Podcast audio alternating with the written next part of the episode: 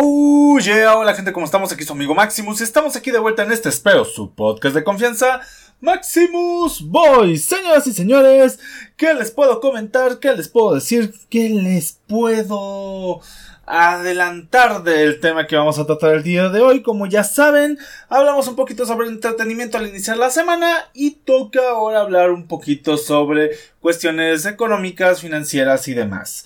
Me estoy replanteando volver a una semana sí, una semana no, porque se está volviendo un tanto pesado, sobre todo con el aumento de... Eh, esa es mi alarma, perdón. Con el aumento de actividad eh, laboral que estoy teniendo. Pero, pero, pero, vamos a checarlo. Aún no es nada definitivo, pero eh, puede, puede ser que tengamos que hacer ese pequeño retroceso. El día de hoy, como ya les comentaba, mm, quiero hablar sobre un tema que considero ah, va a ser difícil. La verdad me estuve pensando en varias ocasiones a hablar de estos temas que vamos a tratar porque sí, son varios, pero creo a su vez que son importantes dado a que en muchas ocasiones tendemos a recaer o tendemos a usarlos como preceptos para pues verdades que siendo sincero en muchas ocasiones son a medias.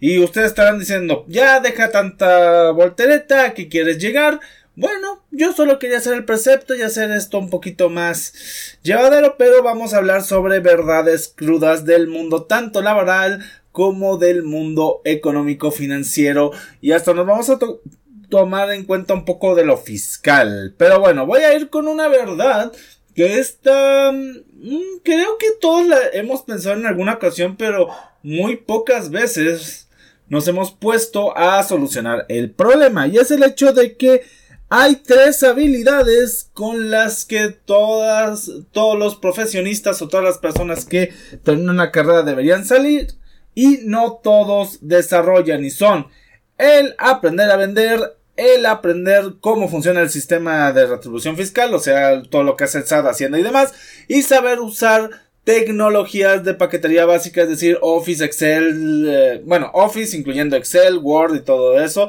y otros programas extra. Y es algo de lo que estoy casi, casi seguro, la gran mayoría de nosotros terminó sus estudios o dejó la universidad o lo que sea y no sabía hacer mínimamente dos de estas. Tal vez una sí, en mi caso lo que es paquetería de Office y un poquito sobre el funcionamiento del sistema tributario, por lo menos aquí en México SAT. Pero conozco mucha gente que o no sabe vender y ustedes dirán, ¿de qué sirve saber vender si yo no, no me voy a dedicar a las ventas o yo no me voy a dedicar a esto? Si algo me he dado cuenta en estos años de en el ambiente laboral y en el ambiente de promocionar y demás es que el saber venderse te va a abrir una gran pero gran puerta hacia varios ámbitos. Y no me refiero a que tú vendas un producto, sino tú saber venderte como persona, tú saber ofertarte. Porque en muchas ocasiones el saber vender requiere también de saber mm, tanto saber usar cierta cantidad de palabras, cierta cantidad y cuáles usar, es una cuestión, si podríamos decir, algo así como que hasta diplomática, una cuestión estratégica, porque como se mueve hoy en día el mundo, la gente quiere escuchar menos, pero con calidad, es decir, prefieren la calidad a la cantidad de palabras, y eso es muy importante al momento también de vender no ser tan rimbombante, no ser tan, eh, ¿cómo podríamos llamarlo? Tan... Eh, querer dar todas las soluciones en un solo producto, lo que sea.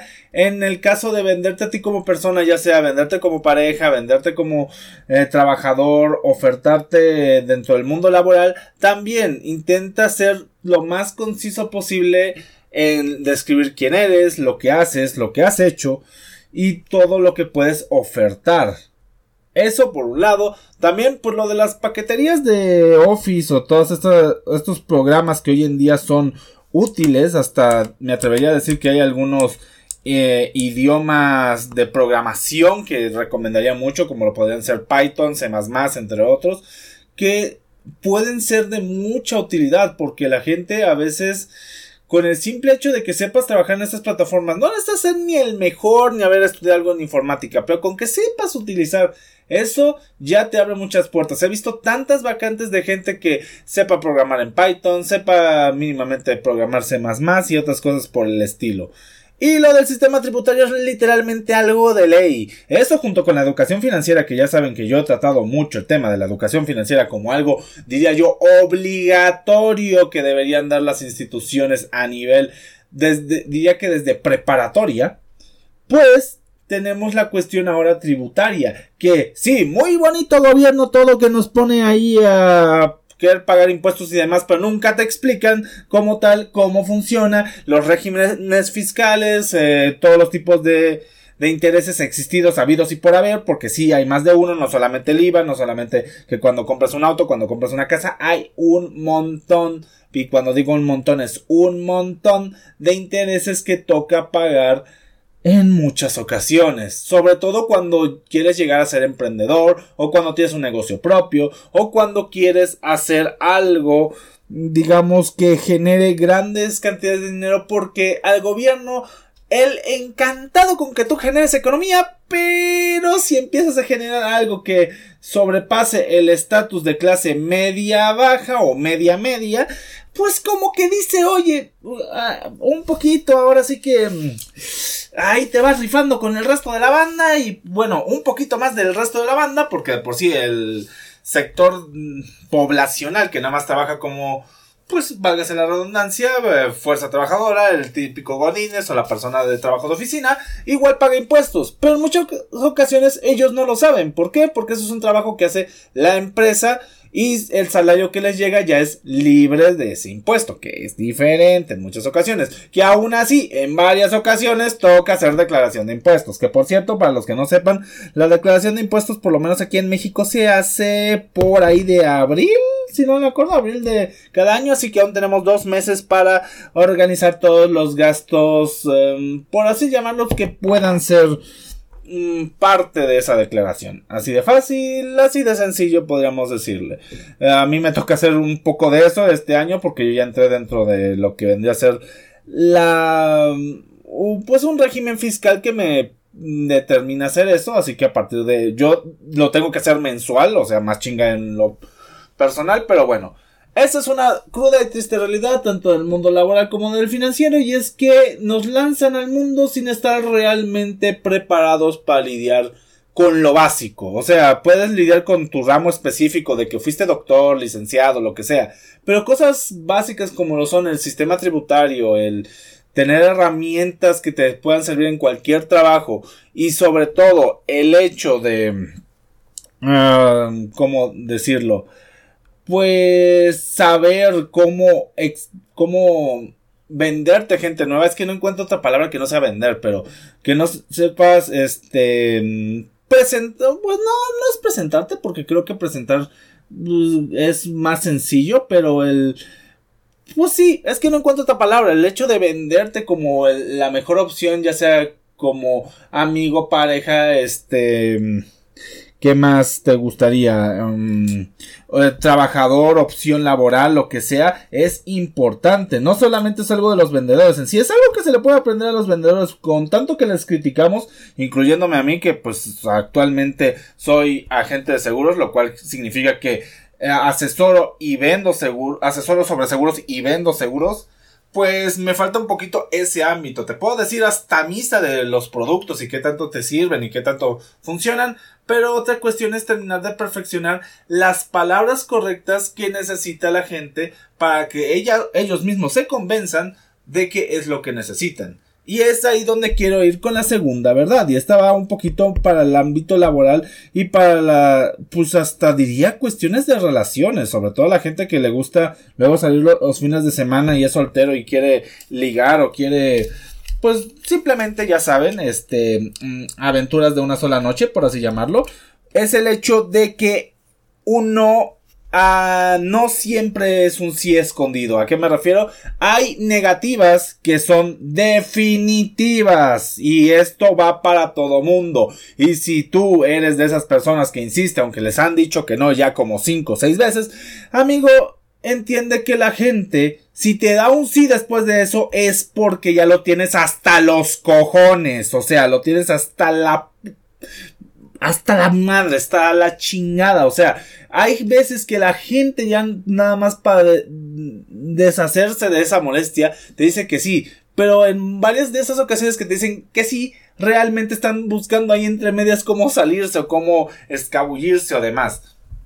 Obviamente no voy a negar que si haya gente, haya personas que pues vayan por ahí haciéndose los difíciles. Pero realmente si ya después de una, dos, tres, cuatro, cinco, seis, siete, varias veces te van repitiendo la, el mismo discurso, nada más le van dando vueltas a lo mismo, es decir, a la negativa, mejor lo, mejor lo dejamos para después o simplemente lo evitamos. No hay necesidad de por qué molestar a un tercero, a una persona que pues está tranquilo y tú solamente porque quieres que se hagan las cosas como quieres o porque tengas que cumplir ciertas comisiones, tengas que cumplir ciertas metas o demás, pues no, la verdad no está chido, o sea, mejor llevar la fiesta en paz y si realmente ves que hay oportunidad, pues sí síguele, pero si ves que las cosas se van pues a volver un poquito tediosas por ambos lados, pues mejor no. Yo por eso cuando hago mis prospecciones y demás, llamadas y demás cosas, yo sigo una simple regla de tres.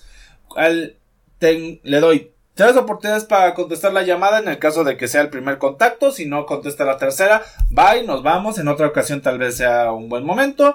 Y ya después de concretar una cita, doy, eh, a ver, podemos, ¿cómo se dice? La podemos suspender una vez. La podemos suspender dos veces. Pero ya tres ya es mucha tarugada. Así que así de fácil. O sea, hay cita 1, cita 2 y cita 3. Pero después de la cita 3 ya no. O sea, o se concreta el business o yo no. O sea, sí hay casos muy especiales en los cuales obviamente, ya sea por cuestión de tiempo, eh, que surja alguna situación familiar, personal, entre otras cosas, donde sí pero normalmente, vamos a ser sinceros, hay gente que nada más les gusta, pues, perder el tiempo, seamos sinceros, así las cosas. Y hablando sobre perder el tiempo, aquí va otra mm, situación, otra cosa que mm, no sé por qué lo relacioné tanto con la palabra, con la frase perder tiempo, si nada más es con perder. Y es que la gente busca el caso maravilloso, el caso fantabuloso de grandes rendimientos con poco riesgo o grandes rendimientos en corto periodo de tiempo. A ver, cuando hablamos de grandes rendimientos en corto periodo de tiempo, no se los voy a negar, es posible, pero conlleva un riesgo muy grande, ahí ya depende si lo quieran tomar o no. Y hablando del otro ámbito que es mucho más complicado de altos rendimientos con poco, con poco este, pues con, ajá, con poco riesgo, pues ahí les va el asunto. Si ustedes quieren una inversión segura con poco riesgo, eh, la entrada de capital va a tener que ser abundante, ah, muy grande. ¿Por qué? Porque al final de cuentas todo es relativo. Como ya lo mencioné en un video que subí por allá en TikTok, es como funciona el interés. Al final los rendimientos son esos, intereses o tasas de, de rendimiento, eh, dependiendo del tipo de inversión que hagan, que les van a retribuir a cuestión de su capital. Obviamente, si ustedes solo invierten 100, 200, 300, 400, 500 pesitos, pues el rendimiento no va a ser el más alto que del mundo, estamos de acuerdo.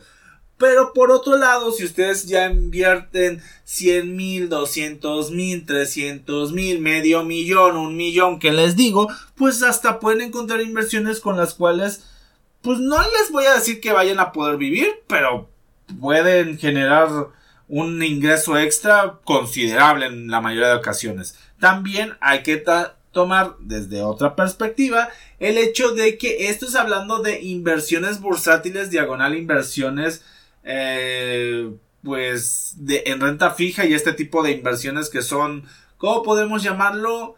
De, de trato compraventa. Pero si tú haces una inversión en un negocio, depende mucho del nicho y es cierto, hay negocios que con poca inversión, si tú sabes movilizarlos, vas a obtener grandes ganancias. Pero la mayoría de la gente quiere esas inversiones pasivas, esas inversiones en las cuales solo meten su dinero y esperan tener grandes ganancias. Y déjenme decirles que para esas es una cuestión totalmente proporcional más aparte los riesgos que genera meterse en, en este tipo de mercados. Yo por eso siempre he dado las opciones de diversificación y fondos de ahorro y aparte también dentro de la diversificación meter algunas cuestiones como inversiones muy seguras como lo podrían ser CETES, UDIs, bonos, entre, otras entre otras opciones que hay en el mercado que son pues podríamos decir de bajo riesgo con otras cuestiones como fondos de inversión en empresas multinacionales, nacionales, de empresas en desarrollo, empresas en de primer mundo, como les llaman algunos. La cuestión es que no existe algo como una inversión mágica que te vaya a hacer. Porque vamos a ir con otra cuestión y es el hecho de que las finanzas no funcionan igual para todas las personas. ¿Y a qué me refiero con esto? Existe un apartado muy contradictorio dentro del mundo de las finanzas y es el hecho de que la gente a veces piensa que copiándole o siguiendo los mismos pasos que los expertos financieros van a obtener los mismos resultados. Pero no funciona tanto así. ¿Por qué? Porque existen varios perfiles de inversión, más aparte las temporalidades de una estrategia financiera no funcionan con otra hay muchos, pero muchos detallitos los cuales determinan una buena inversión. Una buena inversión es planificada a partir de tu que tanto puedes invertir, tú que tanto puedes arriesgar y que tanto puedes esperar. ¿Por qué? Porque el tiempo, siempre he dicho, es el arma de doble filo favorita del dinero. Tanto puede servirte para hacer crecer, como si te tardas en invertir o si te tardas en empezar un proyecto, te puede salir caro en muchas ocasiones. Esa es una cuestión. Lo, ahora sí que no quiero usar esta típica frase de los tiempos de Dios son perfectos, pero los tiempos del dinero son muy exactos. Eso sí es cierto. Si tú tardas simplemente de un día para otro empezar una inversión, ya estás perdiendo dinero o ya está saliéndote más caro o igual en algunos situaciones como mercados de divisas, es decir, los mercados de compra y venta de monedas, puede salirte más barato, pero es un riesgo. Al final de cuentas, es algo que la gente debe entender. Bueno, debemos entender porque yo también hay cosas que aún sabiéndolas no las pongo en práctica en la mayoría de ocasiones y es el hecho de que el riesgo es inherente. A veces es más alto, a veces es más bajo, pero cuando tú pones a trabajar tu dinero es indispensable que sepas qué nivel de riesgo puedes aceptar o a qué nivel de riesgo te puedes meter. Pero bueno, eso es algo que en más de una ocasión las personas se han puesto a pensar en inversiones que no me generen tanto riesgo se los pongo así de simple, hasta la inversión de que metes tu dinero al capital de una empresa, la cual te da una promesa de pago, es un riesgo. ¿Por qué? Porque tu dinero se puede perder y esa promesa de pago puede tardar mucho, mucho, mucho tiempo en ser cobrada. Porque a veces son cosas como terrenos, como eh, bienes inmuebles que hay que vender. O sea, hay cosas que hacen que al final de cuentas hasta las inversiones más seguras se vuelvan riesgosas. Pero la cuestión que hace que algo sea más o menos riesgoso también depende de la capacidad de recuperación. Pero bueno, esos ya son como que temas un poquito más extensos de platicar tiempo después. Y bueno, aquí vamos con otra cuestión y es el hecho de pensar que la gente que trabaja es gente, pues, ¿cómo decirlo? Menos vivaz, menos aprovechada que la gente que sabe invertir o la gente que emprende. A ver, esto va también en cuestión de perfiles y lo he comentado en varias ocasiones en pláticas con amigos y es el hecho de que si alguien quiere trabajar de oficinista en un trabajo, eh, ¿cómo podemos decirlo?, convencional, pues adelante, es su decisión y es el camino que tiene que tomar. Igual y esa persona no puede arriesgar ni ya sea o tanto dinero o tanto tiempo o otras cosas en la vida como una persona que puede poner su negocio y sabe que el día de mañana si ese negocio falla aún tiene un respaldo económico que es una cuestión muy importante que ahorita vamos a tratar que es la cuestión de que muchas de las personas que empiezan en el mundo laboral y no vienen de una familia adinerada o no vienen de con una economía fuerte no se pueden permitir ese tipo de de pues riesgos, porque al final de cuentas es lo que hay. Hay gente que es más adversa que otra al riesgo, hay gente que sabe pues tolerar más las pérdidas que otros y hay personas que simplemente sola y solamente quieren ganar un sueldo, simplemente quieren dinero pues para subsistir, no quieren volverse los millonarios, los ricos y eso, solamente quieren algo con el cual mantener su estilo de vida. Y es totalmente respetable y es totalmente eh, plausible ya que al final de cuentas tus finanzas sanas van a ser eh, aquellas en las cuales tú puedas mantener tu estilo de vida y tú puedas eh, generar un este estilo de vida sustentable. No puedo decir autosustentable porque ya estaríamos hablando de varios términos que, pues bueno, complican el asunto. Y bueno, creo que de las últimas verdades o de las últimas revelaciones que me voy a topar en este momento es el hecho de que, para bien o para mal, las personas, sobre todo en, Latinoamérica y sobre todo en México, que es donde conozco, sabemos más sobre finanzas o sabemos más sobre economía o sabemos más sobre cómo funcionan todas estas cuestiones del boca a boca, de podcast, de videos, que de las instituciones que en teoría deberían promoverlo. A ver, yo no tengo nada en contra de la de la Bolsa Mexicana de Valores, ni de la Conducef, ni del SAT, ni de todas estas instituciones que están dentro del sistema financiero mexicano. Pero lo que sí debo recriminarles, y no solo a ellos, sino al gobierno mismo, es, cabrón, estás viendo que la gente apenas si sabe cómo funcionan los impuestos, apenas si sabe cómo, cómo funciona tu sistema tributario, apenas y ves que pueden desarrollarse financieramente porque solo unos pocos tienen a veces acceso a cómo funciona realmente, y de paso los quieres multar, los quieres casi casi encarcelar por no pagar impuestos, les quieres quitar lo poco que tienen de, a su propiedad por no hacerlo. Es como de, o sea, dude, o sea, amigo, hazte el bendito favor de ser coherente. O sea, este típico meme del SAT diciendo, necesito tu, tu eh, cédula de régimen de situación fiscal. Ah, ok. ¿Y quién me la expide? Yo. Entonces te tengo que pedir a ti una cédula que luego te tengo que volver a entregar a ti. Y es así de, sí. Ah, o sea, ¿entienden lo estúpido de pendejo y baboso que suena eso? Eh, eh, o sea, ¿a quién se le ideó el hecho de que la misma institución que expide un papel luego te tiene que pedir ese mismo papel para otra, otro tipo de cuestiones? ¿No sería más fácil, no sé, solicitarlo en la página o que la, la misma base de datos de, del SAT lo pueda obtener en el momento? O sea, no es no, no es lógico, o sea, a la gente se la quiebra la cabeza. Y sé que tal vez no va por ahí el asunto, pero es el meme o es la situación que más veo a la gente quejarse. A mí no me ha eh, tocado esa situación porque por alguna razón mm, todas las operaciones que he llegado a hacer dentro del SAT no tienen que ver con eso, pero sí conozco a gente que se siente identificada con ese tipo de memes. Ahora, con el hecho del emprendimiento, muy pocas personas saben todo lo que repercute el emprender. No solamente es pones tu negocio, generas dinero y felices para siempre. No.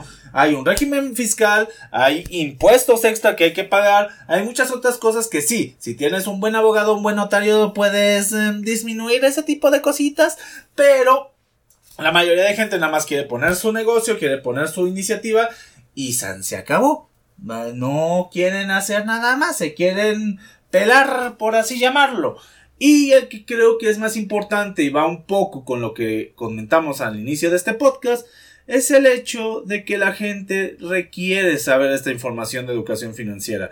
Los endeudamientos, los pagos chiquitos, todos esos gastos hormiga y varias cosas que llegan a afectar las finanzas personales de la, de la gente llegan a ser el enemigo público número uno. No solamente para el consumidor, sino para la economía mexicana, ya que eh, las personas terminan pagando más en impuestos o terminan pagando, bueno, en intereses o en otras cosas y se quedan en el sector privado.